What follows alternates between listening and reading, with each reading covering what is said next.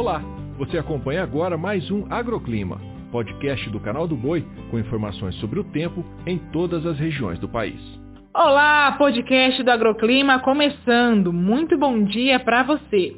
Nesta quinta-feira, o avanço da frente fria vai seguir provocando chuva forte em pontos do sudeste e do centro-oeste.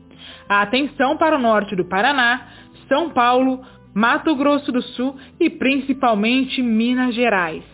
Cidades localizadas no sudeste mineiro podem receber mais de 40 milímetros de chuva, não se descartando o potencial para transtornos. Enquanto isso, o tempo firme predomina e mantém a trégua no Rio Grande do Sul e até parte de Santa Catarina e do Paraná, o que é importante para a diminuição do nível dos rios. Na maior parte do Nordeste e no Norte, a expectativa também é de tempo firme hoje.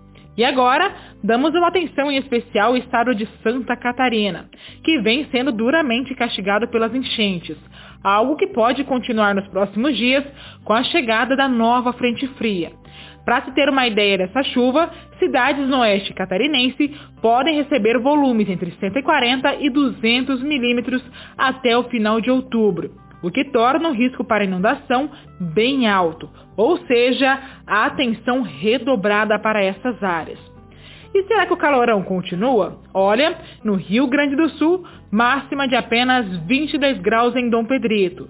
Já nas demais regiões, muito calor, com máxima de 35 em Maracaju e Irecê, 36 graus em Santarém e 37 em Jordão e Unai.